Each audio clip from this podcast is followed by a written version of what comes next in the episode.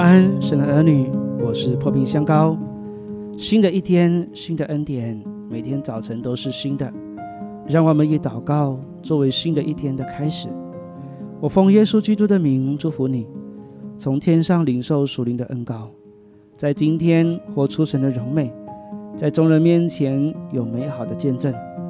你必不缺少从神来的恩典和慈爱，从早晨到黑夜都蒙神赐福。你出你入，耶和华要保护你，从今时直到永远。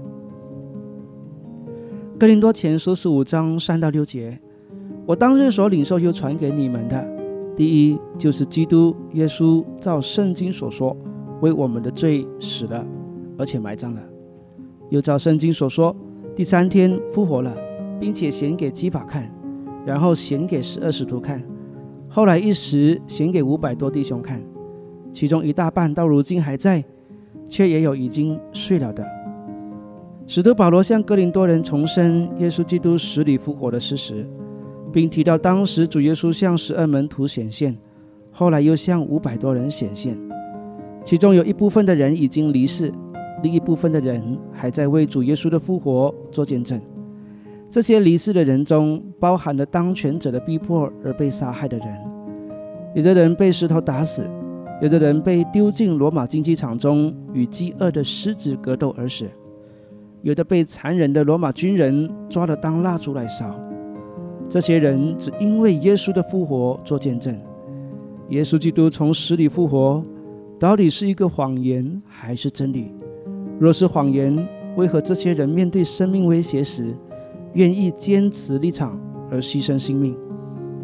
若是真理，这真理又与你何关？耶稣基督是上帝赐给世人的礼物。我们生活上犯的罪，使得我们与上帝分离了。上帝的儿子耶稣来到人间，为要帮助我们解决罪的问题。因着罪的缘故，我们的命运是灭亡。但上帝已经赐给我们他的儿子耶稣基督，好让我们因着他的死罪得赦免，又因着他的复活，重新和上帝建立和好的关系，不至于灭亡。正如约翰福音三章十六节所说的：“上帝爱世人，甚至将他的独生子赐给他们，叫一切信他的不至灭亡，反得永生。”也应验了旧约圣经以赛亚书九章六节的经文：“因有一婴孩为我们而生，有一子赐给我们。”耶稣基督复活了，代表着他能胜过世人的仇敌死，叫我们这将来必死的人可以将生命灵魂。交托给他，他能带领我们走过死亡，进入天父的家中。他的复活也代表着他的大能，我们生活中的重担都可以寻求他的帮助。他永远活着，因此我们与他的关系继续活泼着。生活上任何时刻都可以体会到他回应我们祷告的真实。耶稣基督已经为你复活了，这是谎言还是真理呢？在你犹豫不定时，不如踏出信心的一步，向他祷告。若你愿意与我一样相信这是真理，并在生活中向他祷告或向他寻求协助，我相信你从此以后的人生将经历他，并且充满神奇。所以我邀请你来做这样的祷告：天父上帝，我很抱歉常在生活上得罪了你。谢谢耶稣基督为了我的罪而死又复活。